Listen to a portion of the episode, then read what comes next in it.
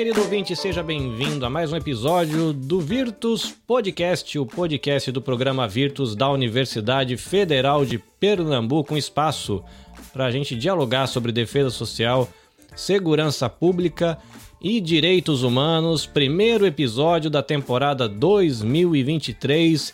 Estamos de volta. Olá, professor Sandro, como está você?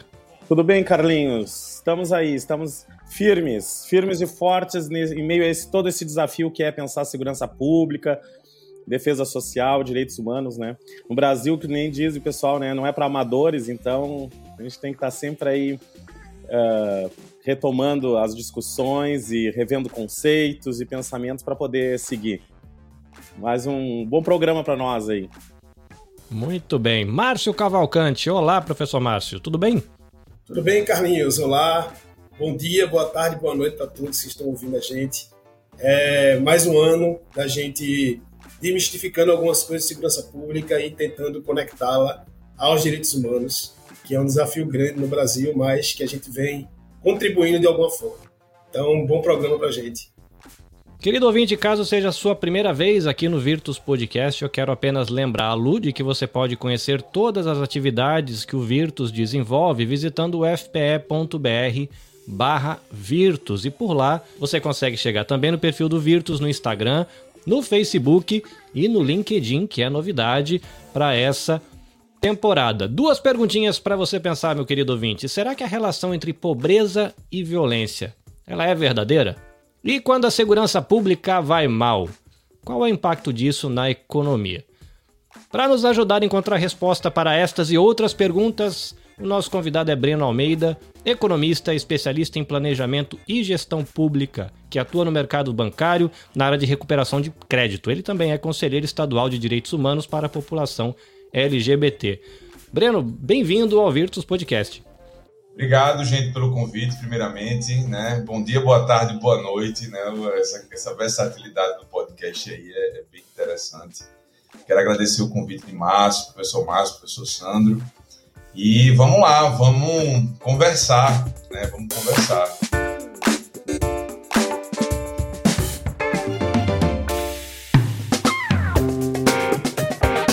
Virtus, o podcast do programa Virtus da Universidade Federal de Pernambuco. Breno, antes de mais nada, seja bem-vindo aqui ao nosso podcast. Coisa boa te receber, né? Uma alegria. É, um grande abraço aos nossos ouvintes também aí, né? Que sempre nos acompanham, que estão conosco. E eu acho que hoje vai ser um, um podcast singular, porque quando a gente falou assim trabalhar né, é, economia e segurança pública, Uh, a primeira, a primeiro momento, assim, quando a gente até debateu internamente, né, com um grupo que faz a preparação dos podcasts, das discussões, o próprio Virtus, de um modo geral, né, pessoal, que relação é essa entre economia e segurança pública ou entre segurança pública e economia, né? O que, que tu nos tem a dizer a respeito disso? Acho que a gente precisa começar primeiro sobre a visão que se tem da economia. A economia não trata apenas é, das relações de troca a economia trata sobre alocação de recursos, sobre otimizar a alocação de recursos para que a sociedade possa atingir as potencialidades dela. E, consequentemente, é, considerando que a segurança pública é responsabilidade do Estado, então, naturalmente, os recursos para a segurança pública são resultados de um processo de alocação realizado pelos gestores públicos, pelo Estado né, passando pela composição do orçamento, enfim. Então, a gente precisa transversalizar o entendimento da economia sobre todos os aspectos da sociedade. Eu advogo na, na, na causa de que é, tudo que existe do céu e a terra está passivo de, de, de ser observado sob a perspectiva econômica que a gente, o que a gente observa nos últimos, nos últimos tempos é que a prevalecência, né, a, prevalecência do, do mercado financeiro, é, das forças de mercado, dos rentistas, nos debates sobre a sociedade em geral, termina restringindo o entendimento da economia sobre um determinado aspecto da nossa sociedade. Mas é importante a gente alertar é, é, esse, esse pensamento. E aí vamos chegar na segurança pública. Vocês, mais do que ninguém, têm a percepção da importância da segurança pública para a sociedade. E como historicamente a segurança pública ela vem em socorro é, do, do próprio desenvolvimento e aprimoramento das relações do Estado. Na medida que o Estado ele vai é, melhorando a sua relação com a sociedade, a segurança pública torna-se algo que vem por gravidade. Cuidar da segurança das pessoas é fundamental. Quero trazer um exemplo. A importância da segurança pública, por exemplo, na garantia de tranquilo, na, na constituição e na percepção do ambiente de negócios. Um território, por exemplo, que tem índices de segurança é, equilibrados, naturalmente o ambiente de negócio naquele território é melhor do que no ambiente que não é. Por que eu estou falando de ambiente de negócio? Porque eu estou falando de ambiente de negócio ele, porque ele, é, uma, é um termo, é um jargão que ele costuma resumir as condições normais de temperatura e pressão para que o negócio possa existir naquele território. Então, existem territórios que determinados empreendimentos frutificam de determinados territórios e que existe um investimento, uma intervenção em segurança pública para que possa viabilizar a acolhida desses investimentos. Se a gente olha o ambiente urbano hoje, nós vemos aí ilhas de prosperidade. Essas ilhas de prosperidade estão extremamente vinculadas a altos investimentos em segurança privada e pública. Então, hoje o que a gente o que a gente observa é esse aspecto. E aí a gente vai a gente as duas perguntas que vocês lançaram no programa, elas vão se interseccionar o tempo inteiro. Primeiro, a gente precisa partir do pressuposto que nós estamos falando de um país pobre. O Brasil ele tem potencialidades econômicas, o Brasil ele tem é, riquezas naturais, o Brasil tem é, uma produção industrial relevante, tem um, uma economia relevante, mas a gente não pode considerar que, de via de regra, o Brasil não é um país que é atravessado pela pobreza. E, e aí, essa. A, a, não é necessariamente é, a pobreza que aumenta os índices de violência. Os índices de violência eles são vinculados a, a, a questões sociais, evidentemente, mas que são também as causadoras da pobreza. A concentração de renda, a, a, a ocupação dos, do, dos territórios, a forma de como os territórios são historicamente ocupados. Então, essa relação de economia e segurança pública é uma relação que ela vai se atravessar o tempo inteiro. E por outro aspecto também, também. A segurança pública hoje, ela conserva um percentual significativo de investimentos públicos e de remuneração pública. Se a gente for observar, se a gente for observar é, é, todas as vezes em que são feitos movimentos em que se melhora a remuneração dos profissionais de segurança pública, existe um impacto na, na sociedade em, algum, em diversas cadeias produtivas. Então, é, se você observa, dado, dado o contingente, né, dado o contingente policial. Então, é, policial e das demais atividades que são, né, que, que são, que estão ali dentro do, do, do universo da segurança pública. Então, é, para começar, é, o que eu digo é isso: as duas coisas estão muito juntas, a economia é muito mais ampla, e aí, ao longo da nossa conversa, a gente vai entrando aí nesses meandros que vocês queiram é, levar ao debate. E aí, só para você ter uma ideia, né, ilustrando aí o que o Breno mencionou, aqui em Recife a gente tem um, um shopping, não é? que é o Rio Mar, e foi construído um batalhão da Polícia Militar ao lado do shopping. Esse batalhão é o mais novo que tem em Pernambuco, que inclusive foi reformado agora, recentemente. Né? E isso demonstra o quanto, para o ambiente de negócio, é, é esse, esse dito ambiente de negócio que Breno definiu aí, é tão importante para que a gente é, tenha investimento em alguns lugares. Então, foi fundamental para que o, o, o shopping se estabelecesse a criação de um batalhão né, é, da Polícia Militar. Então, isso ilustra bem o que é esse ambiente. Claro que as empresas vão buscar né, é, segurança pública na área, né, porque vão circular pessoas, vão circular riqueza, e aí é, há essa. Mas eu queria conectar, Breno, com alguns dados né, que a gente tem sobre segurança pública antes de fazer as, as perguntas mais, mais, mais gerais, né? É, e aí e, e aproveitar esse, esse, esse momento para isso. Né? Então a gente tem, por exemplo, segundo o anuário é, de segurança pública fornecido pelo Fórum Brasileiro de Segurança Pública, a gente vem tendo uma redução né, de investimento em segurança pública. Então as despesas com segurança pública para se ter ideia, em 2020, né, que saiu no anuário de 2021, elas diminu diminuíram 1,7%. Né? Então, a União ela aumentou, mas os estados diminuíram, os municípios também.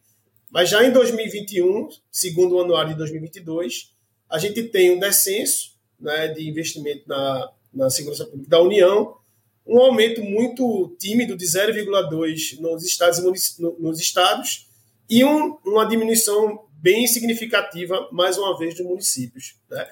Dentro desse aspecto aí, é, essa relação de investimento público né, em segurança pública, é, ela, ela perpassa né, por, uma, por um aumento, ela, ela gera esse aumento na, na, na violência. Então, aí eu já conecto, né?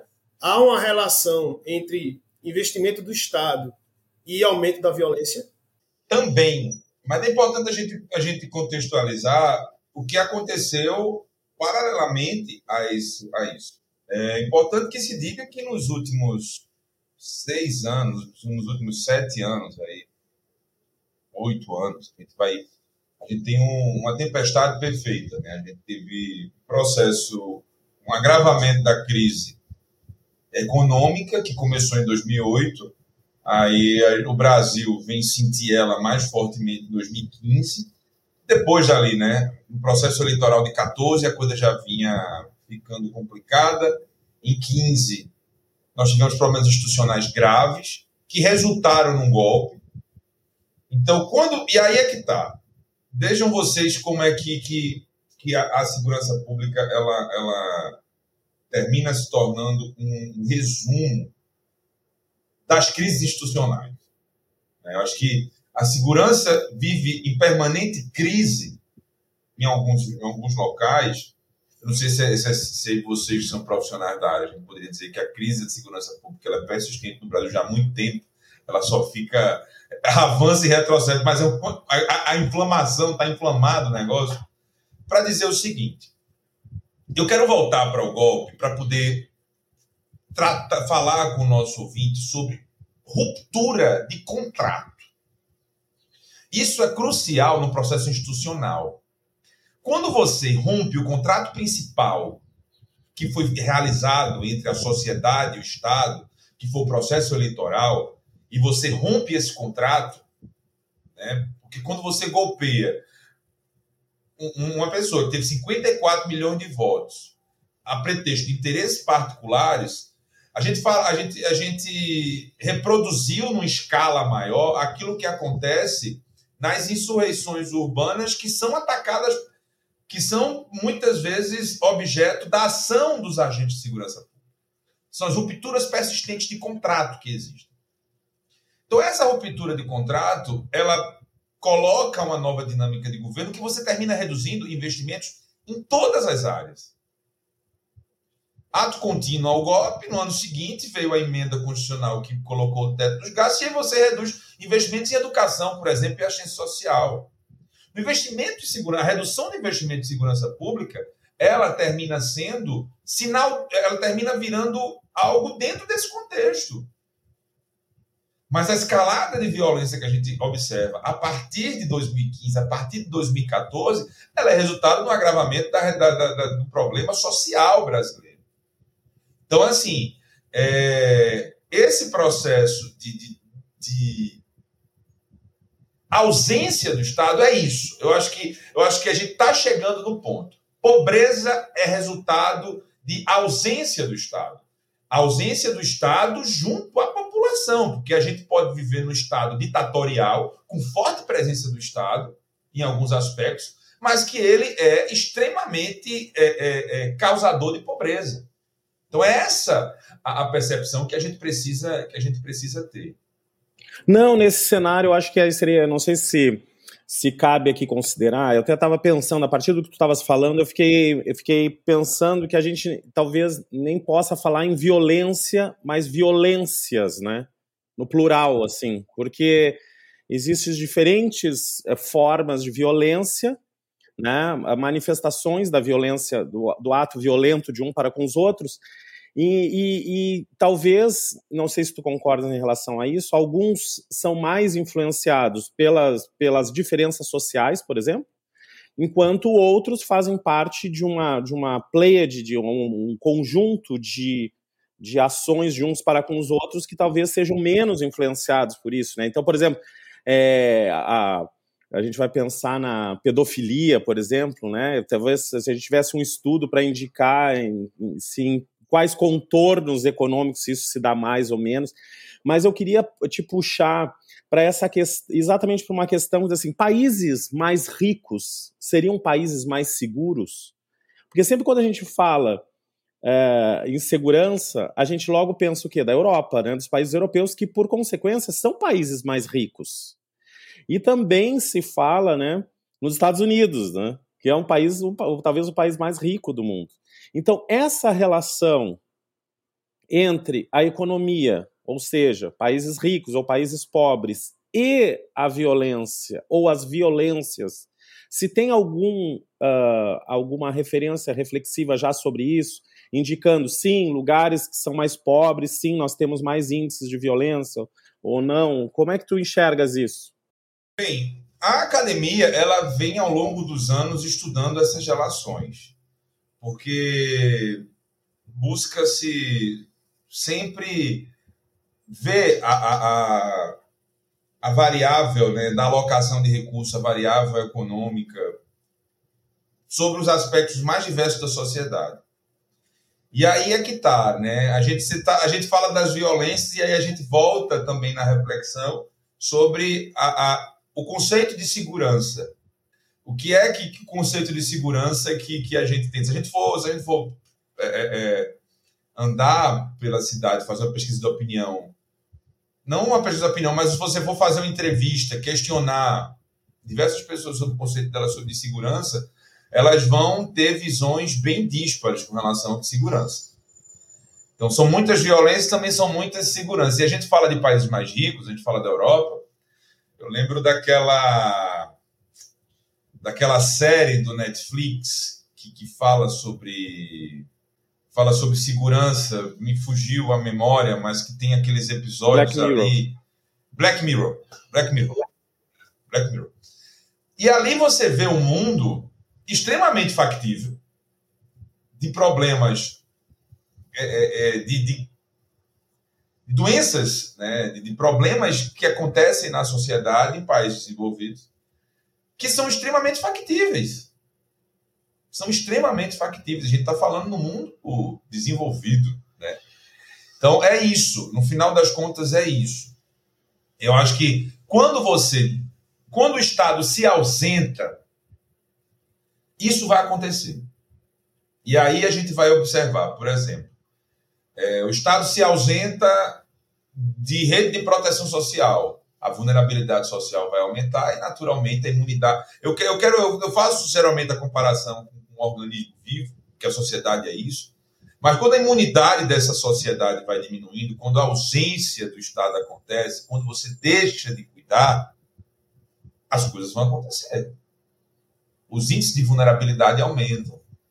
Então, nesses países mais desenvolvidos, existe um forte processo de desregulamentação, por exemplo, de atividades. Agora não, os crimes cibernéticos agora em voga aí, isso está isso tá cada vez mais forte, estão criando legislações para isso. Mas, por exemplo, Sistema financeiro. O sistema financeiro, nessas economias mais desenvolvidas, é muito mais regulamentado do que no Brasil. A coisa corre muito mais frouxa. Se corre muito mais frouxa, abre caminho para crimes contra o sistema financeiro. E, e naturalmente, é, é, problemas sociais que têm ali resultados em concentração de renda. Problemas de, de, de, criminalidade, de tráfico de drogas acontecem no mundo todo, nas diferentes proporções, evidentemente, mas são, de certa forma, é, é, irmanados aí por essa, essa conduta predatória do mercado e dos, dos rentistas, dos agentes econômicos aí que não ligam muito para a sociedade, no ambiente de desregulamentação. É, é importante a gente sempre alertar que todas as, as vezes em que você vê problemas crescentes de segurança, ameaças à defesa da sociedade, seja urbana, seja no meio rural, no caso do Brasil especificamente, seja, e veja você, nós temos hoje problemas de segurança graves no meio urbano, que se renovam, mudam as perspectivas, mudam a, a tipificação dos crimes no meio urbano, mas eles continuam existindo. No, no meio rural, eles acontecem. Nas áreas de floresta acontecem. Se você juntar esses três pontos, você vai ver a ausência do Estado nesses lugares. A luta pela terra no meio rural ainda é um grave problema, por conta do histórico de concentração de terras, por conta do histórico da relação do homem da terra com as forças produtivas. A gente acabou de ver a tragédia Yanomami. O que é isso? É a ausência do Estado. Que é um tipo de violência que é colocada contra os nossos povos originários.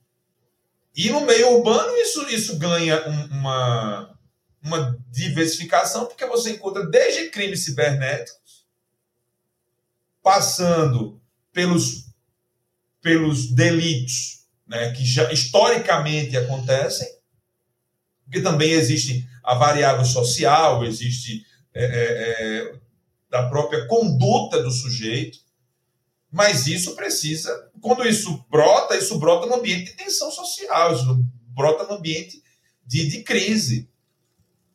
Então, o que a gente observa hoje é o seguinte: onde há ausência do Estado, haverá a violência.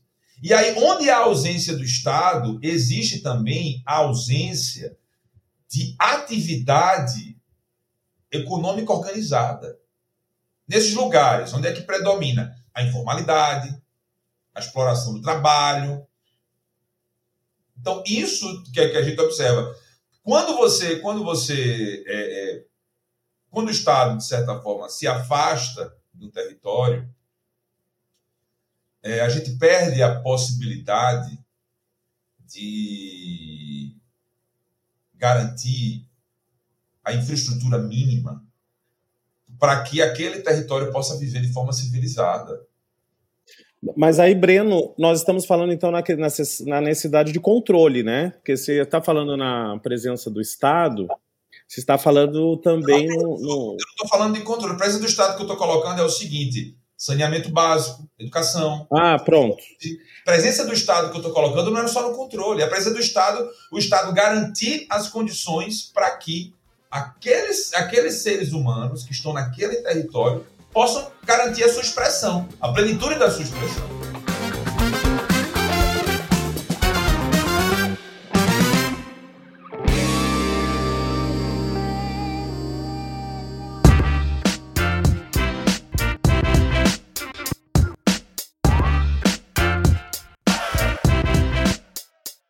É, porque aí a gente está dentro de uma discussão agora, que tu está nos conduzindo, a gente, o papo está indo para esse lado, que é uma presença maior do Estado ou não, né? Então, que é uma discussão muito frequente no Brasil, né? É, dentro de uma perspectiva econômica mais liberal ou dentro de uma perspectiva econômica que seja mais, mais marcos regulatórios, questões de regulação, né? E nisso a gente cai também numa visão de outros países que têm uma presença do Estado, uma presença reguladora do Estado muito mais forte e talvez aí se desdobre outras formas de violência, né? Então aqui a gente meio que fica numa sinuca de bico também, assim, né? Mas eu acho que agora tu, tu, consegue trazer um ponto que eu acho que é muito importante, essa presença do Estado, não propriamente como uma questão disciplinadora dos corpos, mas como aquela que é, que é aquela que tem uma, uma voltada para uma, uma, dimensão de segurança das próprias pessoas, né? Então, como os Yanomami, por exemplo, né, que tu chamas bem, quer dizer, a ausência do Estado que permitiu com que os garimpeiros, eu acho que aqui a gente está se falando dentro de uma perspectiva muito, muito agora próxima de nós, né, permitiu que que é o garimpo ilegal, né, e a sem regulação é, fizesse então impacto de um mortais, né, mortal, quase um genocídio que está se vivendo lá. Mas se pensar que agora em Recife nós tivemos né, um problema sério com um turista alemão, inclusive ontem tava, a gente estava discutindo isso, a TV estava apresentando uma reportagem, quer dizer, essa per perspectiva do, do turismo, né, então que a gente tem chega chega um turista então num navio e é morto assim morre né? Por conta de um então aí nós estamos dentro de uma perspectiva bem direta de como a segurança pública afeta de um setor econômico, porque eu creio que as pessoas vão pensar como recebem os europeus essa notícia, por exemplo, né? Então, assim, como eu vou fazer turismo num país que é, é violento, né? Que é, é pouco seguro. Então, então acho que aqui a gente tem várias frentes, assim, se tu pudesse ir é, até situando elas, assim, dentro dessa perspectiva de uma sociedade. Eu quero, eu quero começar com uma reflexão até filosófica, talvez. Você falou ali de presença do Estado, da questão dos liberais. Omissão também é presença. De outra forma. O que, o que segmentos que disputam a narrativa política e ideológica no Brasil é, querem trazer é de que forma o Estado vai estar presente. Porque, veja só, uma pessoa que fala que o Estado só pode. Não, só, não, o Estado só precisa garantir segurança, segurança pública, investimento em educação tal. Pessoa como essa está atrás de crédito subsidiado em banco público. Você precisa do Estado. Uma pessoa como essa quer desregulamentação de algumas áreas no, no, no, na, no ambiente econômico. Se ela quer desregulamentação, ela quer a ausência do Estado. E ela quer a ausência do Estado em serviço de empreendimentos particulares.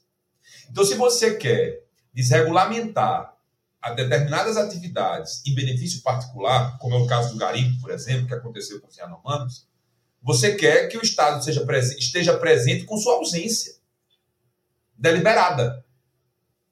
A ausência também é presença. Então, a ausência, na medida que você, que, que advogam pela saída do Estado, pela desregulamentação, a gente também observa uma presença deficitária do Estado naquele território por força de agentes políticos que estão advogando nesse sentido. Então é importante a gente partir disso. Sempre vai ser isso. O que um liberal quer, esses liberais aí que estão dizendo, né?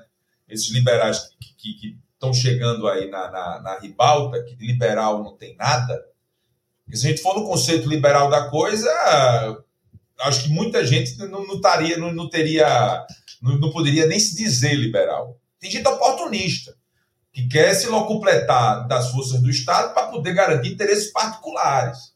A gente foi governado recentemente por gente desse jeito, com esse pensamento. Né? Então, eu queria partir desse pressuposto para poder a gente posicionar essa, essa questão. Veja só, Sandro. Essa questão, quando se fala da questão do turismo, eu fico um pouco incomodado com a abordagem que querem dar. Particularmente, eu fico incomodado enquanto cidadão, enquanto um agente político, digamos assim, porque parece que a gente termina fazendo as coisas para inglês ver, literalmente. Né? O que aconteceu com esse turista alemão, o que acontece, de certa maneira, com os trabalhadores dentro do Recife. Acontece com os trabalhadores. Né? Naturalmente, aquele grupo ali, fantasiado de turista, que ali chama atenção, evidentemente.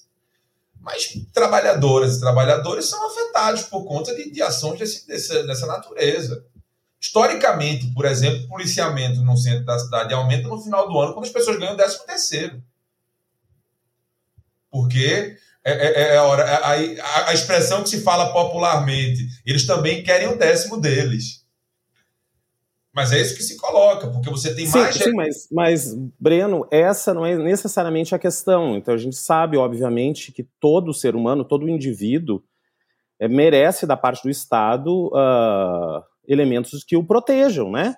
Para isso a gente paga os impostos, para isso, para isso nós estamos dentro de uma sociedade e de um, de um conjunto, né, organizado que, é, quer dizer, é, eu me incluo dentro de uma sociedade, eu espero que essa sociedade uh, me proteja também, né?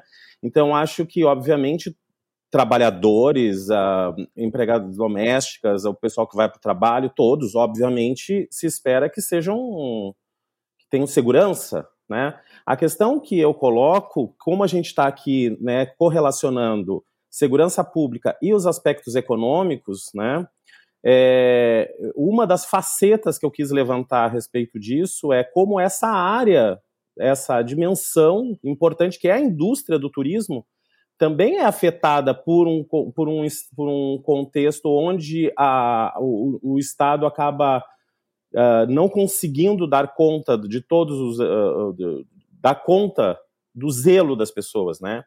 Então não se está falando aqui que. Uh, porque a turista deva ter um cuidado especial em relação a eles, né? Ou, ou então, agora, claro, não vamos ter não é, que são não vamos ser também inocentes de achar que não se tornam alvo, né? Que não se tornam alvo talvez de, de, de pessoas mal intencionadas. Então, pensando em tudo isso, que eu quis levantar essa questão dessa relação, essa correlação entre a própria segurança pública e uma área que me parece muito influenciada pela dimensão de segurança. Quer dizer, se faz turismo em lugares seguros, né? Ninguém, a não ser que a pessoa queira visitar um, um país onde ela, ela corra é ameaçado o tempo inteiro. Eu, por exemplo, não gostaria de ir para um lugar onde eu me sentisse ameaçado, né? Então, mulheres, por exemplo, gostariam de fazer um turismo num lugar onde, onde as mulheres são violentadas o tempo inteiro. Então, me parece que essa relação é uma relação muito direta, né? É, mas também a gente precisa ver o seguinte: é, essa infelicidade que aconteceu com esse rapaz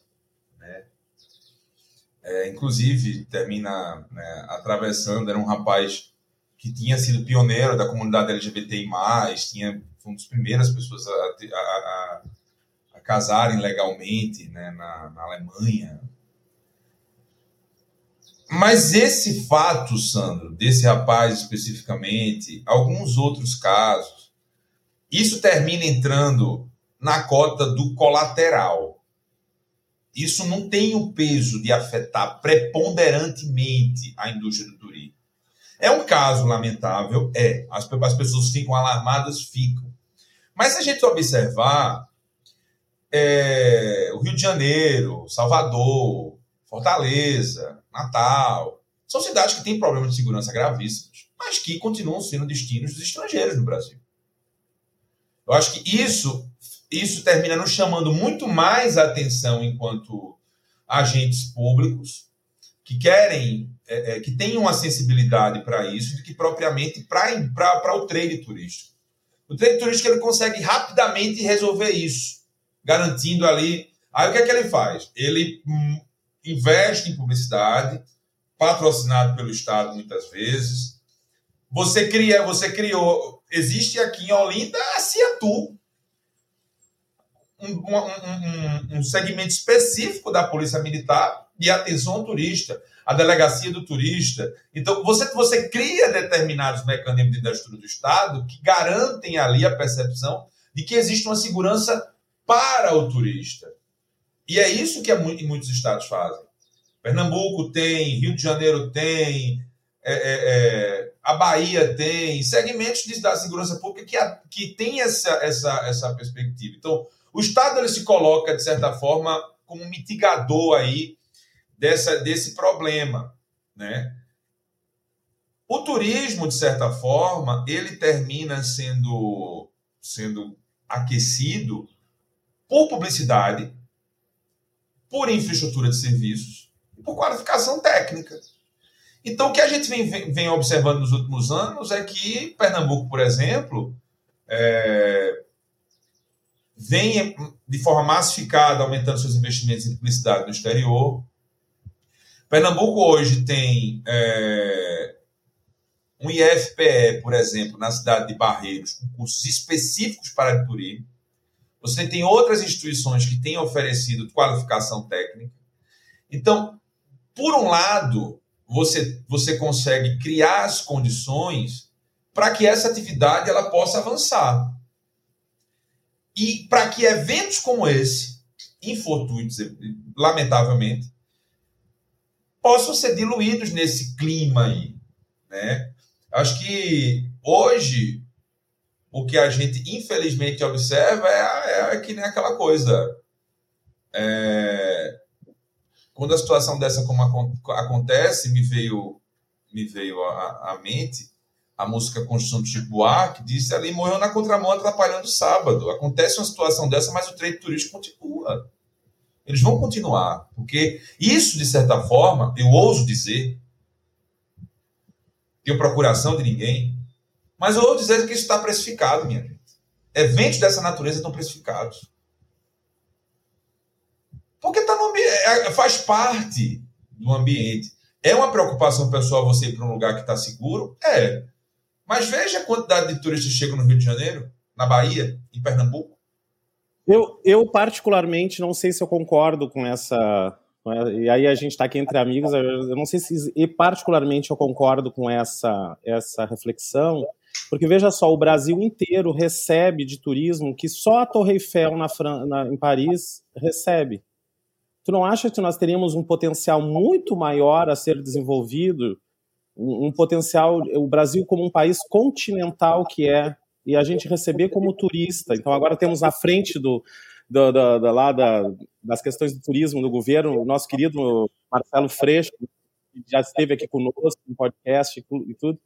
E, e tu não achas que, que essa, essa essa tímida face brasileira frente ao turismo está relacionada com a segurança? Quer dizer, por exemplo, tu falas que o, que o Rio de Janeiro recebe turista, não poderia receber muito mais? Quer dizer, o Brasil inteiro recebe eh, turismo, que simplesmente uma torre recebe de turista, tu não achas que isso tem uma, uma relação direta? Veja só, eu vou entrar no outro aspecto também. Eu não estou querendo justificar. Eu acho que a gente poderia ter um incremento no turismo pelas razões que eu já coloquei aqui. A gente precisa melhorar a nossa infraestrutura. Por um aspecto objetivo. Mas também existe outro elemento. A Torre, a Torre Eiffel ela é simbólica. Ela, ela faz parte do imaginário mundial, primeiro. Né? Primeiro. A França, quando a torre foi construída, ela era o farol da cultura ocidental. Então, que era sofisticado, que era bonito, que era de. É, estava presente na França. Então, para a ocidentalidade, transbordando para o restante do mundo, a França tornou-se esse essa essa coisa que é a Torre Eiffel terminou se tornando essa esse marco aí da, da nossa civilização, né? Brasil ele passa a surgir como destino turístico, mais objetivamente, muito tempo depois. Os, os primeiros hotéis é, em Recife, por exemplo, em regiões de praia, só vinha começar a ser construídos nos anos 60. Então, a, o que a gente também precisa dimensionar é sobre o aspecto de infraestrutura mesmo, de forma de como você vai, vai receber, vai treinar, vai criar uma cultura de que o Brasil é um destino turístico. Por muito tempo, a Embratur promovia o Brasil com as mulatas do Sargentelli, nos anos 80 ali. Então, a, a configuração também de destino turístico brasileiro, não é um turismo. Isso, ao longo dos anos, o carnaval, primeiro o carnaval do Rio de Janeiro, depois o carnaval da Bahia, o carnaval de Pernambuco, isso ao longo do tempo isso vem, vem mudando a, a história. belezas naturais, Amazônia, Fernando Noronha, é, o Pantanal, Chapada dos Veadeiros, Chapada Diamantina. Isso vem sendo trabalhado de forma difusa ao longo, ao longo do, dos anos. São atividades que elas terminam sendo atividades acessórias. Por exemplo, porque eu vou trazer mais um exemplo aqui, com relação a essa questão de infraestrutura. O dado de que em Fernando de Noronha pessoas alugam as próprias casas para que os, os, é, os turistas possam ficar nas casas. É, é, é, isso. Essa, essa comparação ela, ela, parece, ela parece razoável sob o aspecto numérico, que é a Torre Eiffel.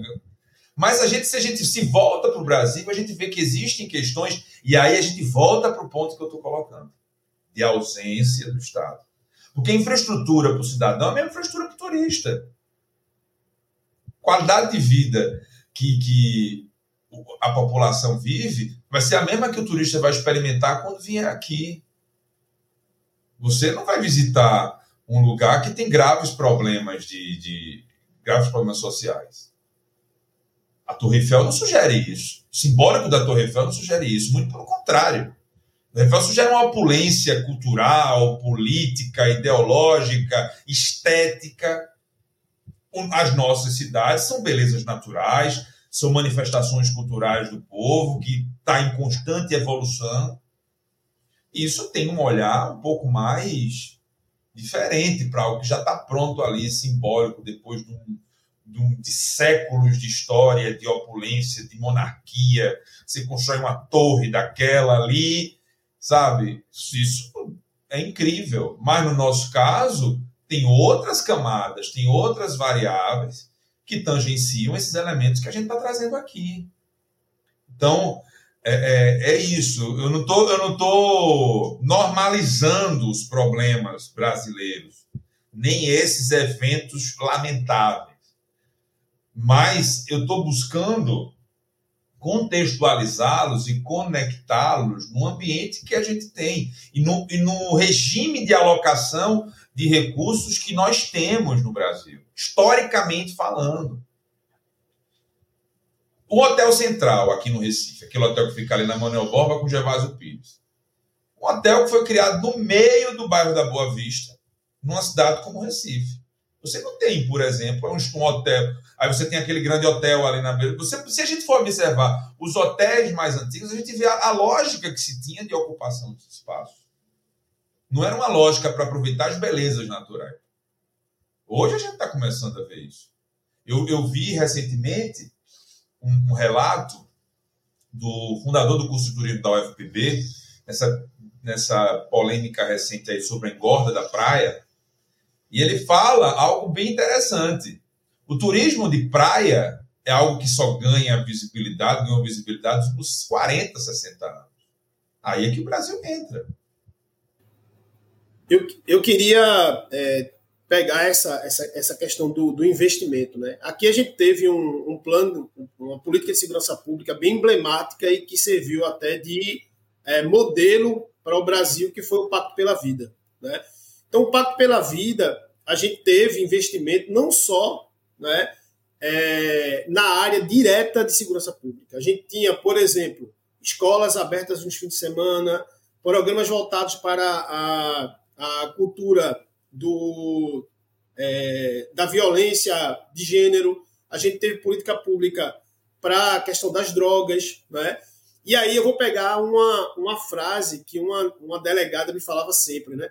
Márcio, investir em segurança pública não é só comprar é, bala, colete e viatura. É isso mesmo, Breno? Fazer que nem aquela, aquele programa. Sim! É isso. Porque, veja só, um investimento em defesa social, e que eu acho interessante esse termo, né? a emergência desse termo de defesa social. O Pernambuco experimentou isso em 99, né? quando o governo Jarbas começa.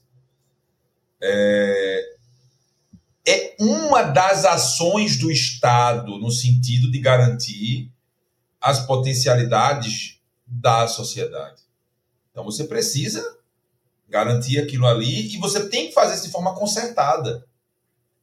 Eu gosto muito da palavra concertação para tratar de, de, de, dessas questões. E, e para tratar da, da, da, segurança, da defesa social, a palavra concertação ela é crucial. Quando a gente combina as ações, o colateral vai ser esse. Quando você se ausenta, o colateral são as crises na sociedade.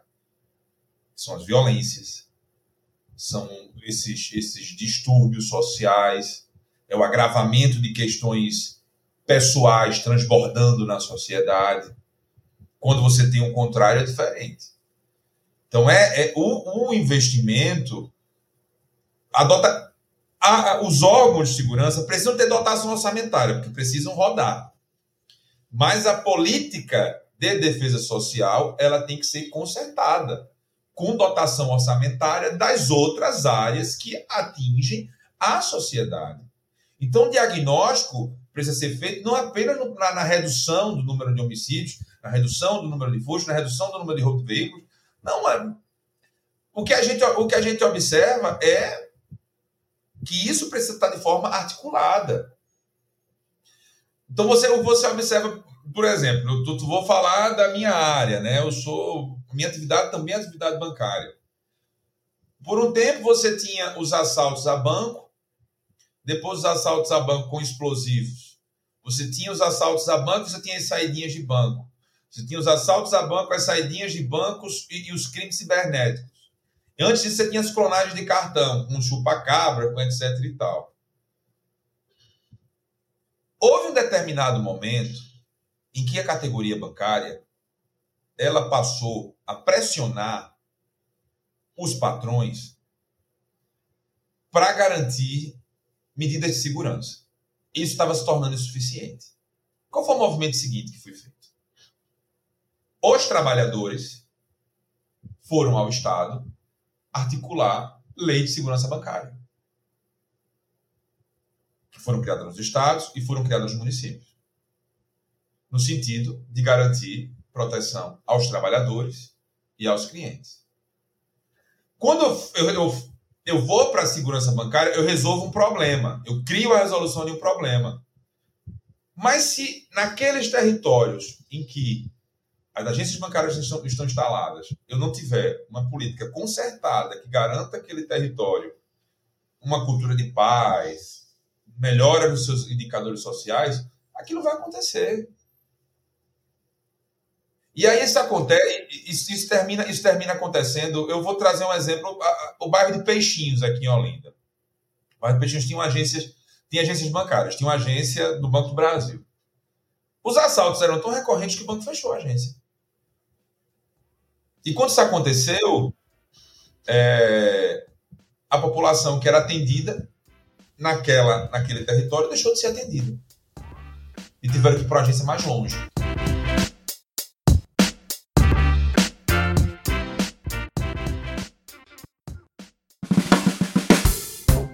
Virtus Podcast. Defesa Social, Segurança Pública e Direitos Humanos. Eu fiquei ouvindo aqui é, falando né, dessa questão grande, né? Banco é uma grande instituição e me veio na cabeça um bairro comum, né? Não um bairro classe média alta, um bairro comum, com pessoas comuns, né? Não tão longe, mas também não tão perto, um, bairro um, um, comum, é, enfim. É, e, e pensando na questão de segurança pública e economia, e a gente está falando de turismo, né? Fala de hotel, é um, um grande empresário. Quando a gente fala de banco, é um, uma grande instituição. E eu fiquei pensando, né? Quando não tem segurança pública, é, aquela tia do bolo não vai abrir a lojinha dela, né? Aquele empreendedor do algodão doce, ele não vai colocar o carrinho dele na rua.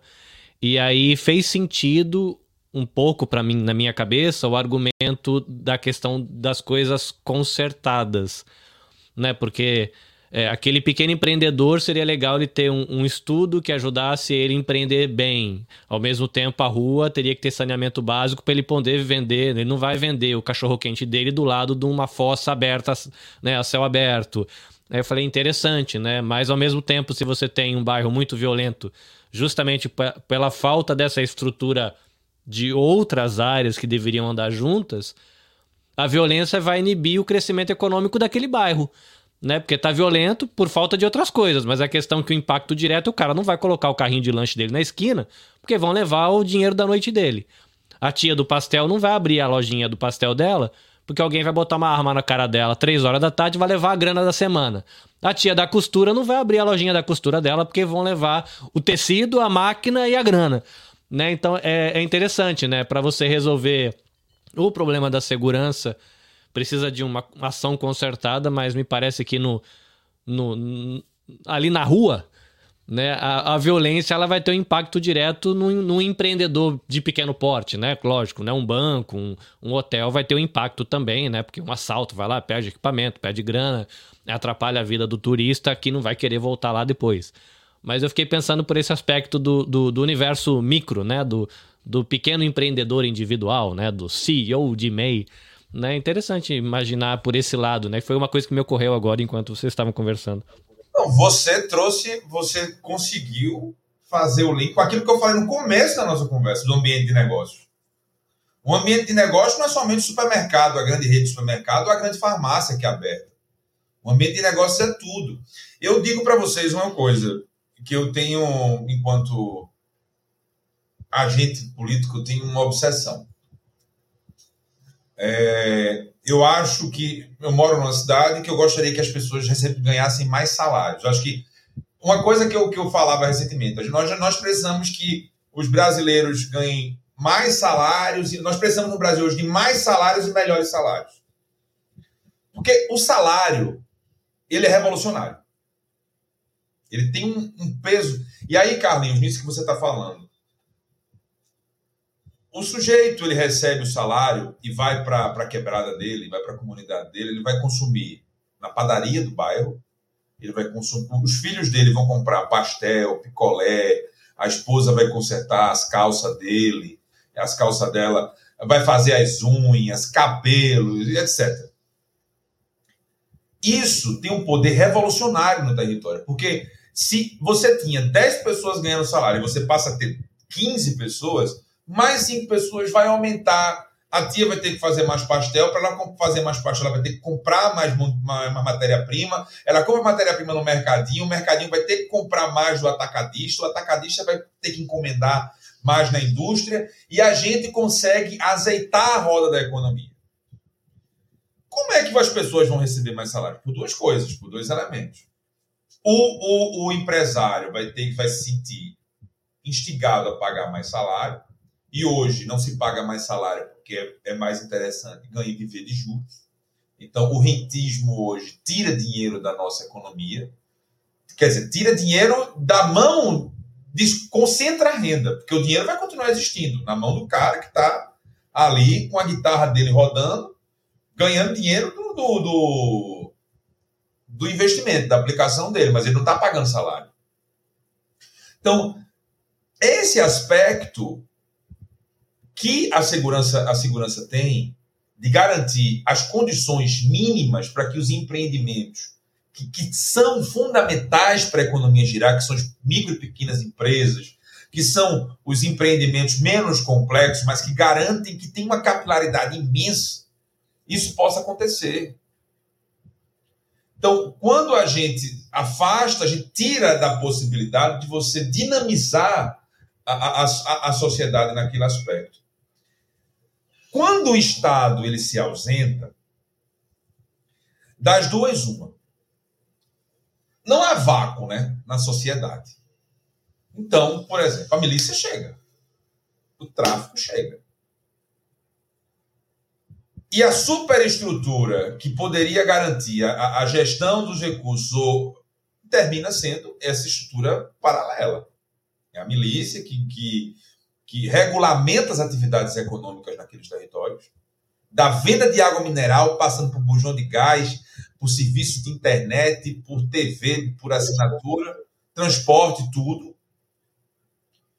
E seja até na empregabilidade das pessoas que moram ali. Então, é, é um, uma situação que eu digo, tem aspectos controladores da presença do Estado? Tem, tem contorno, contorno de controle, porque o Estado é legitimado pela população através do voto. A gente não pode se, se, se, se, se furtar dessa reflexão. Quem legitimou o Estado foi a sociedade através do voto. Então, o Estado tem legitimidade para controlar. Só que existem aí os, o poder legislativo, o poder judiciário, que, que vão fazer aí né, os freios e os contrapesos para que a coisa possa se manter o mais equilibrada possível. E eu acho bem ilustrativo essa, isso que Breno trouxe logo no começo, né? Na questão aí da, dessa quebra dessa, dessa, dessa regra, né? Dessa regra principal, que é o voto, né? A gente teve no Brasil, e não é à toa isso, né? em 2017, o maior índice, né? os maiores índices de homicídio é, é, da média histórica. Então, Pernambuco, por exemplo, a gente teve aqui cinco, em 2017, em 2007, aliás, né? e depois, não, 2017 isso, a gente teve aí um recorde histórico de 5 mil homicídios. Né? Então, isso não é à toa. E aí, depois dessa, dessa. que aí gerou uma crise econômica, depois dessa crise econômica, a gente vê o Estado direcionando agora não mais para uma política pública ampla, como o Breno comentou, mas sim focando na repressão. Então, quando o Estado ele, ele tira toda, todo, todo investimento, é, ele, ele não vê segurança pública como uma coisa mais ampla, como uma política pública, como o Breno falou, dotação orçamentária em outras áreas, né? É, você vai ter o foco em repressão. Então, aqui em Pernambuco, você observa o aumento de operações policiais. Né? Então, praticamente toda semana tem operação policial o aumento das, das operações policiais, né? Claro, a Lava Jato teve um, teve um papel fundamental nisso, mas você tem um, é, um aumento dessa, dessa política voltada para a repressão, né? É, vendo segurança pública como algo só de repressão, né? como algo só de presença da polícia. Mas veja, é, Breno tocou aí no, no, no, ponto que eu iria tocar. Né? A, a, a, a milícia ela é uma forma né, e isso está muito presente ali no. Se você assistiu Tropa de Elite 2, é isso. Né? Um acordo né, com um governante, né, que ele vai dizer: olha, eu vou resolver o problema, eu vou agradar a polícia né, e vou tirar os traficantes. Como? Eu vou deixar a polícia ocupar lá, né, polícia, entre aspas, né, claro, né, e é, é, eles vão ocupar os serviços públicos. Então, a, a, o sistema que fala no filme é exatamente isso. Né? É, é o gás, é a internet, é o transporte. Né? Então, a, a, essa ausência do Estado, seja por ausência de investimento, ou seja, por, de uma maneira um pouco proposital, né? ela, ela atinge toda uma percepção de segurança pública e faz com que no imaginário da população a gente ache que segurança pública realmente é você investir na repressão, é fazer toda vez eu vejo, né, nesses. É, eu tenho 20 anos de 20 e poucos anos de polícia, né? Então toda vez tinha. A, vai ali para o palácio do governador, coloca as viaturas lá novas, né, e diz: olha, estamos investindo em segurança pública. Né?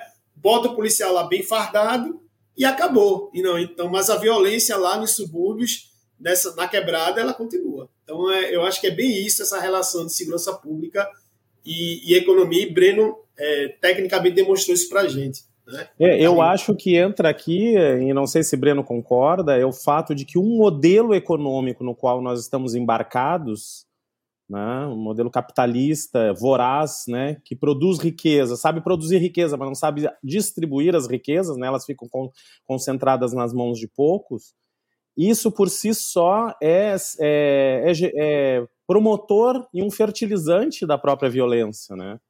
É, em muitos setores e da própria insegurança. Então, eu acho que quando se fala, então, Breno fala de uma maneira muito singular, né? Então, é dessa distribuição de renda, de emprego, de salários, né? E que isso, na verdade, vai criar toda uma cadeia que, por si só, são estruturas que dão, uh, uh, uh, tornam uma sociedade mais é, é, equilibrada, né? Mais dignidade, dignidade social, dignidade em todos os sentidos, né? Então, eu acho que aqui é, entra um aspecto, e aí o Márcio eu acho que levanta de uma maneira muito, muito, muito também certeira, que é o fato que a gente pensa que a gente vai atingir uma sociedade mais segura com elementos repressores, né? É isso que talvez seja o, o contexto que se tenha que desmistificar. Não se tem uma sociedade mais segura porque tu tem mais repressão por parte do Estado. Se tem uma sociedade mais segura quando se tu, tipo, tu promove elementos eh, de dignidade, né? Quando tu promove elementos que, que, que façam uma, uma partilha, né? Das boas coisas da vida para todos. Então, eu acho que esse ponto que é uma questão muito muito importante de ser, porque senão a gente cai naquela perspectiva, né? Ah, então eu tenho uma sociedade mais segura porque eu tenho mais dinheiro para botar na polícia e a polícia vai reprimir com uma mão mais forte as pessoas, né? E, e, e não é por esse caminho. Eu, eu tive a sensação aqui, ouvindo a fala do professor Márcio e do professor Sandro, de que pesar a mão na repressão sem cuidar de outros aspectos é como se entupir de, de, se entupir de analgésicos sem cuidar da inflamação. É. É uma boa, uma boa metáfora. Porque você tá ali controlando, controlando, controlando, mas aquilo tá expandindo. Uma hora aquilo vai explodir e sair cheio de pus pela orelha, né? Não é, é você tomar analgésico sem controlar a inflamação. Um dia eu fico bom desse negócio de segurança pública, gente. Tô fazendo pós-doutorado com vocês aqui. Com essa turma, com essa turma é bom. Mas e, e com isso eu queria fazer algumas, algumas ponderações. Fala do sistema capitalista, professor Sandro. Eles nem sabem produzir mais nada. A transição ecológica está gritando estão negligenciando isso. Nós estamos perdendo o bonde da história. Produzir vai ficar muito mais caro. As escalas estão mudando. Ah, sim, claro. A disponibilidade de recursos também. E as plantas industriais não estão se modernizando. A geração de energia precisa se modificar. Nós estamos na iminência do colapso de produção. Porque a forma, a tecnologia que você tem nos países mais pobres, por exemplo, ela está se garroteando. E aí eu avanço aí a, a fita e vou para a questão da, da, da, repressão. Considerando que a economia é criação de expectativa, o desenvolvimento da. da você né, termina ficando com cabeça de economista, né? então você faz algumas, algumas reflexões. Eu acho a repressão ruim. Mas politicamente e estrategicamente, existe o aspecto simbólico, que é aquilo que Márcio colocou das viaturas na frente do Palácio do Governo, é informar para a sociedade que você está presente. É isso. Presença. Mas a presença do Estado não precisa ser apenas da presença física do agente de segurança. Não é apenas a ronda policial, mas é a rua iluminada, é a, a, a rua calçada, sem buraco, sem fossa estourada, é um menino indo para a escola com fardamento direitinho, com a merenda, é a moça indo fazer o pré-natal no posto de saúde, tendo medicamento, tendo médico, o idoso indo tomar pegar os seus medicamentos, indo fazer sua consulta de rotina. É esse conjunto. Então, assim, é, é, o que falta mesmo é considerar a força de segurança como um dos tijolinhos do alicerce do Estado. Não como apêndice, não como algo paralelo não como algo que tem uma supremacia sobre as outras. Porque não é mole, gente. 350 anos de escravidão mexeram com o imaginário simbólico da nossa população que acha que para controlar tem que ter repressão. Então, essa conduta militarista que a gente teve ao longo dos anos e tudo isso resultou, por exemplo, na tragédia que foi esses últimos anos no Brasil, patrocinado pela força simbólica dos nossos agentes de segurança, que se tornaram a grande base social de um movimento que quase destruiu as bases civilizatórias brasileiras. Porque foi galvanizado pela, pela percepção de que esses agentes não se viam como parte do Estado. E aí é que está. O profissional, eu faço essa reflexão aqui, diante de um profissional de segurança pública, eu tenho um profundo respeito, que é Márcio, pela consciência cidadã que ele tem. Mas, via de regra, foi criada-se, criou-se a ideia de que o profissional de segurança ele está apartado do Estado. E isso é extremamente difícil para a gente poder concatenar as ações. O profissional de segurança pública ele é crucial para que o Estado funcione. Ele está no mesmo nível de qualquer outro servidor público. Ele é crucial para que o Estado se mantenha forte. Se o Estado se mantém forte, se o Estado se mantém presente, ele, por gravidade, ficará. Mas não. Buscam ganhar, ganhar relevância através do elogio, da, do elogio à força. E o elogio à força cria uma fissura na nossa sociedade que está se tornando irremediável. Setores da sociedade estão criando profunda ojeriza às forças de segurança. Isso é muito ruim. Eu digo isso que no campo político que eu atuo, na esquerda, existem determinados segmentos que pregam a extinção da polícia militar. A extinção das forças de segurança. Quando essas forças deveriam estar a serviço do Estado. Mas esses anos de, de esses séculos de repressão que, que, que, atrofiaram a nossa capacidade de, de, enquanto civilização, a gente vai demorar muito tempo ainda para poder avançar enquanto civilização, para tirar esse ranço, isso termina criando essa, essa situação. E aí eu acho que eu, eu, cheguei no ponto que eu já tinha falado ano passando isso com o Márcio, que é isso. Vai, vai ser muito difícil eu, eu é, reposicionar o Estado e garantir presença do Estado se a gente não tem, de forma bem objetiva, a percepção de que o agente de segurança ele é um servidor que é crucial, é crucial para a garantia da liberdade econômica da sociedade. Um trabalhador da segurança pública, ele é tão importante para a garantia do ambiente de negócios como um empresário.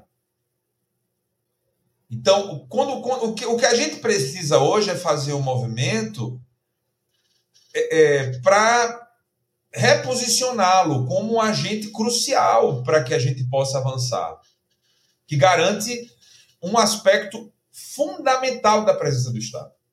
É, eu creio, eu creio, Breno, que a gente tem falado, comentado isso muito no Virtus, né, que é uma retomada do, de, de sentido, né, da, do sentido dessas instituições dentro do Estado democrático de direito. Então, é, quando nós tivemos quatro anos onde, na verdade, nós tivemos uma, um ataque aos grandes pilares da democracia, então isso afeta de um modo uh, extremamente destrutivo, né? Não sei se nós tivéssemos mais quatro anos de governo Bolsonaro que seria de nós, assim, porque as instituições foram afetadas de modo é, é, extremamente destrutivo, tanto o judiciário, né, como as outras instituições, como no caso a, a, a segurança pública, que aparentemente se tinha uma valorização dela, quer dizer, um discurso que valorizava a polícia, a força, mas ao mesmo tempo uma, uma, uma ação destrutiva dela enquanto instituição do Estado.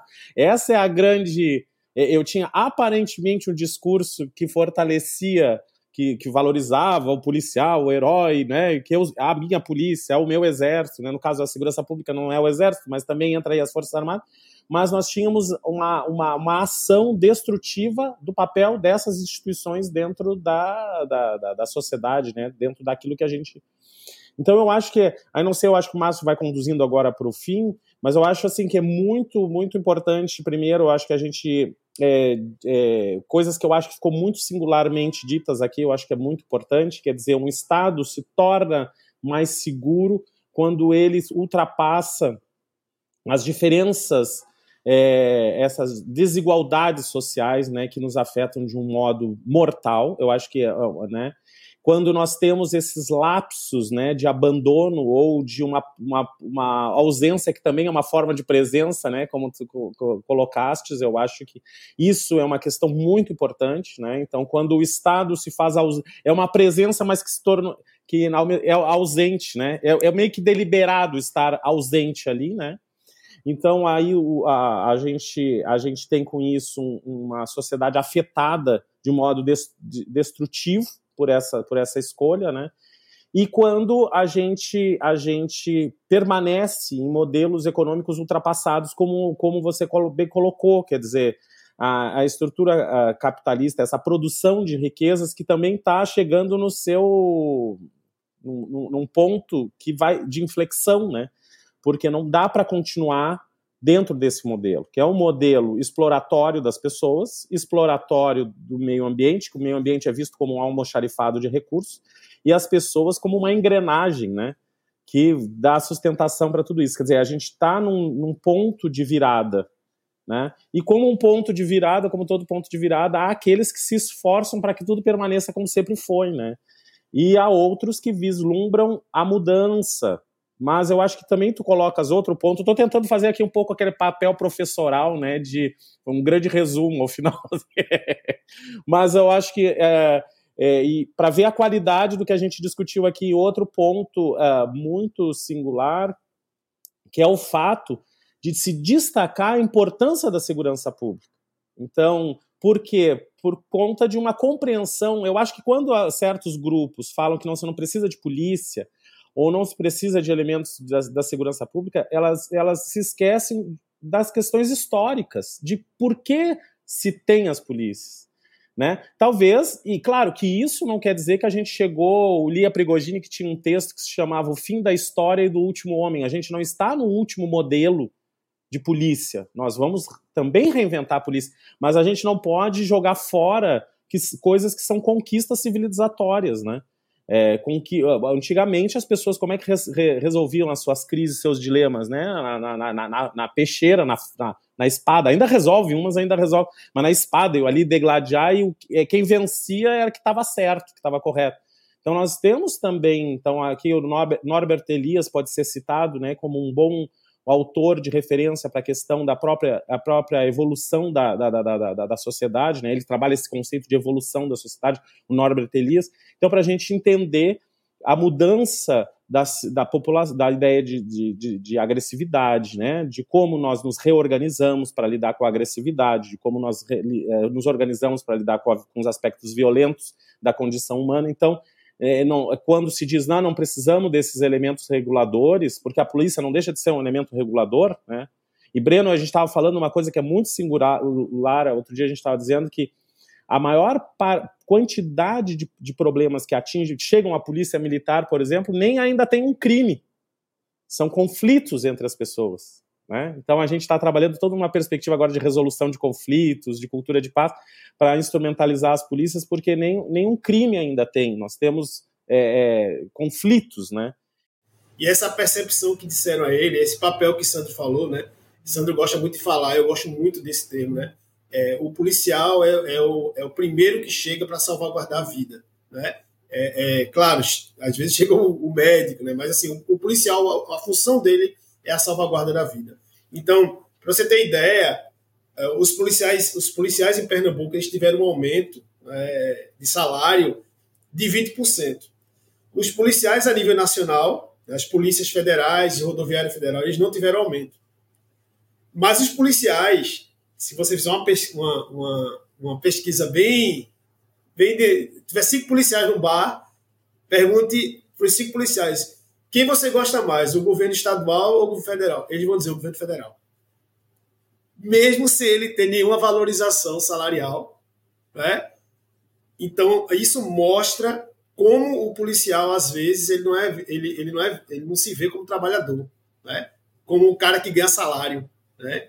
E, e que o Breno pontuou. Então, isso é uma reflexão importante a gente, a gente ver como também o uso, da, o uso ideológico das polícias ele foi trazido para esse campo também econômico, ao ponto do cara que não do cara que não recebeu nenhum aumento, né, gostar do governo e o cara que recebeu aumento não gostar daquele governo que deu aumento para ele. Isso é bem bem factível. Né? Então agradecer a Breno aí todas essa, essas considerações, esses pensamentos é, para enriquecer o nosso o nosso ouvinte, né? E, e agradecer a Sandro também a participação, Carlinhos é, de sempre e passar a palavra aí para as considerações aí finais de, de Breno. Eu quero primeiramente agradecer a vocês a acolhida é, e, de certa forma, é, nesse meu agradecimento, meio que passar um recibo. Eu, nas minhas credenciais, aí fui colocado que eu sou especialista, mas eu não me considero muito especialista em nada.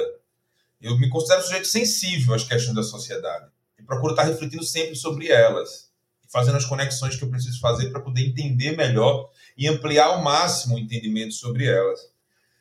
Recentemente eu tive numa reunião sindical e um, um ponto levantou-se, a questão de a gente humanizar as relações né, no embate político. E eu trago isso para essa percepção que eu acho que é uma das emergências do nosso tempo. É humanizar a atuação do Estado no nível, como se diz, né? Existe um termo aí na gestão do burocrata em nível de rua, né? A pessoa que está na rua, ela precisa ter a compreensão da atuação mais humana, porque é, isso termina dando a linha de como pode ser o futuro da gente. É, eu estava aqui fazendo umas anotações, Márcio, e veio você em seguida falou, Sandro também, no papel que as forças, que profissional de segurança pública, que as forças de segurança têm na mediação prévia ao Poder Judiciário. Então, esse papel mediador, esse papel que existe de presença nos territórios, isso é isso precisa ser evidenciado e precisa ser valorizado. Um território que tem um batalhão de polícia militar é um território que apenas não tem um, um, uma unidade administrativa da força de segurança. Mas é um lugar onde existe a presença do Estado no aspecto das mediações cruciais naquele território. Eu não estou substituindo o poder, o poder judiciário, mas existe essa, essa situação, porque ali existem profissionais qualificados pelo Estado. Quantas e quantas é, é, notícias a gente tem de policiais que fazem partos, de que socorrem pessoas, de que fazem resgates. No cotidiano, tá passando ali, a mulher está em trabalho de parto, faz o parto, leva para a maternidade, por conta dessa, dessa potência que existe. Eu digo isso sempre pelo aspecto, pelo aspecto de que o meu olhar sempre vai ser sobre como a classe trabalhadora pode transformar a realidade. E aqui nós estamos falando de atividades que são conduzidas por servidores, por trabalhadores. Até o trabalhador da segurança privada, que muitas vezes tem jornadas exaustivas, que tem dois ou três empregos, que às vezes trabalham nas forças públicas de segurança e trabalham nas forças privadas de segurança. Então, o que a gente observa hoje, essa interseccionalidade entre economia e segurança pública, ela está presente porque a economia toca sobre tudo que existe no céu e a terra. E as forças de segurança estão, estão nisso.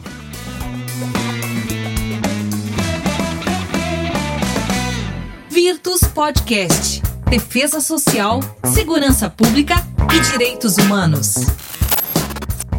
Dava vontade de começar a gravar o podcast agora, porque agora que está aquecendo aqui o nosso papo, eu acho que me dá vontade de ficar comentando assim, Breno, então, em cima do que tu estás falando, e só para tu teres uma ideia, já que tu, tu transita sobre um contexto político muito importante, nós no Virtus quisemos emplacar durante o governo Bolsonaro um curso de formação continuada para policiais, um, um curso assim onde módulos formados por pesquisadores, doutores e professores com mestrado que são policiais e não conseguimos um curso assim, é, é então, é, é, por conta dessa não compreensão da valorização desse policial, e agora, e, e é muito interessante que tu captas assim de um modo muito refinado, né? Quer dizer, 80, quase 80% dos problemas que chega a polícia militar não tem crime. Não tem crime. Não é um, não é um crime.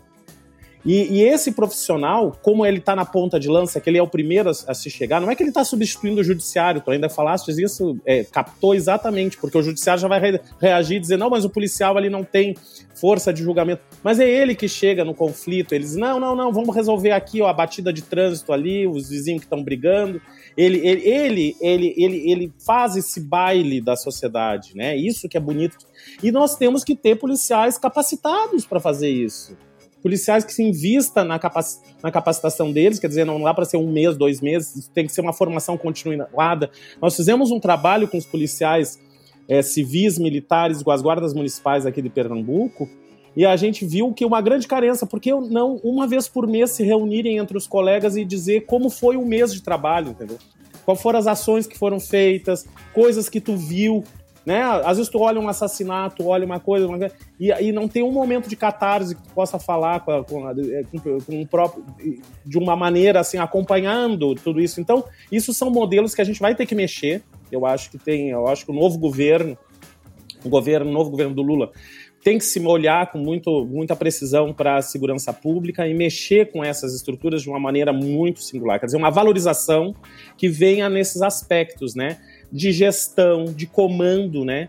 Comandos totalmente descabidos que só colocam em risco a vida do próprio policial, né? Operações mal conduzidas por, às vezes, aspectos ideológicos que se infiltram dentro da, de estruturas que deveriam ser blindadas até para esses aspectos, né? Mas assim, perfeito. Eu acho que a gente poderia continuar aqui por mais uma hora, né, Carlinhos? Mas eu acho assim, muito obrigado, Breno. Assim, que esse seja o primeiro de outras outras conversas. Márcio, eu acho que a gente tem aí que depende criar outros espaços para trazer Breno para gente, a gente conversar. e Sandro, é, sobre esse, isso aqui, só para dar uma dica aqui de texto sobre isso que vocês estão falando, né? Sua Excelência o Comissário é um texto que fala muito disso, né? Do professor, do professor Luciano Oliveira, que é pernambucano, né? Ele fala muito que esses passos de, de, é, de você conciliar as pessoas, ele é feito muito na delegacia. Na delegacia do bairro, né? E que esse texto é mais antigo, dos anos 80, remete ao modelo de polícia dos anos 80, mas que quando chegava à delegacia, o comissário é que fazia primeiro a conciliação. Então esse, esse imaginário ainda está em alguns policiais mais antigos eles preferem conciliar primeiro para depois, caso caso as partes insistam, aí ele vai registrar o boletim de ocorrência. Mas é, há no imaginário esse procedimento de você é, tentar ali conciliar primeiro, né? E isso é muito. E o que é que vem substituir isso depois? Os juizados especiais, né? Eles que vieram fazer esse papel, mas esse papel ainda é exercido pelas delegacias de bairro, né? Como aqui, bairros, bairros como a, a Macaxeira, bairros como o Alto Pascoal, que tem delegacias, essa cultura ela, ela ainda é muito presente. Então, esse texto, Sua Excelência Comissário é, e outros ensaios de sociologia do professor Luciano Oliveira, ele é muito emblemático nessa, nessa questão aí da mediação do policial como mediador dos conflitos. Ouvinte, nós vamos encerrando por aqui, não porque a gente quer encerrar o assunto, mas porque a gente quer deixar você motivado a ir para as nossas redes sociais do Virtus no Instagram, LinkedIn, Facebook, interagir com a equipe e esticar essa prosa até onde der, enquanto a gente espera o próximo episódio. Para encerrar o episódio, professor Sandro, palavras finais, por gentileza. Não, deixo aqui um grande abraço ao Breno aí que nos visitou hoje, né? Um, estendo um grande abraço aos nossos aos nossos seguidores aí, os nossos ouvintes o pessoal que trabalha com segurança pública, que está sempre atento aos nossos podcasts. Um abraço, um grande abraço para ti, Márcio e Carlinhos, né? Sempre lá no Japão, da Terra do Sol Nascente, está aqui sempre conosco, sempre sorridente. Acho igual combinar, hein, Carlinhos? Sol nascente e sorridente. Muito obrigado mais uma vez e vamos adiante. Márcio Boy, palavras finais. Agradecendo é, o, o, a presença do Breno, é, topou de, de imediato esse convite, né? É, de falar e de conectar, né? A gente tinha, como o Santo falou, né? A gente achava, ó, oh, segurança pública, os componentes do VIT, ah, é muito difícil, segurança pública e, e, e economia, né? Mas o Breno provou aí pra gente, né, que tá tudo bem conectado. Então, agradecer ao professor Sandro, ao nosso Carlinhos aí e principalmente ao Breno pelo, pela presença e por nos dar aqui mais dados e mais, informa mais conhecimento para que a gente conecte cada vez mais essas duas áreas. Bem, mais uma vez, reiterando meu agradecimento pelo convite, eu acho que a gente está para isso, estou aqui para isso. Eu, a minha atuação é, na sociedade é para contribuir com os debates para que a gente possa avançar. A marcha segue. Então, eu sou partidário que essa marcha siga cada vez mais firme, mais vibrante e com muito trabalho. Eu acompanho o trabalho do vídeo desde quando é, Márcio me apresentou, né? Quando entrou na pós-graduação, falou do vídeo, falou de tudo. Achei uma iniciativa incrível, porque eu acho que é esse o caminho. A universidade tem que estar na disputa, a academia tem que disputar, a sociedade é disputando assim, dessa forma. Isso me contempla enquanto cidadão, me contempla enquanto agente político, me contempla das mais diversas formas. Né? Então, contem comigo sempre. E aí, querendo entrar em contato, né? O Twitter, arroba Breno Almeida, Breno com dois N's. É, e no Instagram, arroba BC Almeida. Muito bem, ouvinte, para a gente encerrar, lembrando www.fpe.br barra Virtus e de lá você consegue chegar no Instagram, LinkedIn, YouTube, Facebook, isso além de conhecer a equipe, ouvir os episódios passados do podcast, postagens, saber de atividades, enfim. E fica o meu convite para você apresentar esse episódio, o Virtus Podcast, para o seu companheiro de viatura, ou para o seu companheiro de delegacia, ou para o seu companheiro de classe aí dos estudos de segurança pública ou da área de direitos humanos. Eu, Carlinhos Vilaronga, aqui do Japão, deixo o meu tchau. Até a próxima. Sayonara! Bye.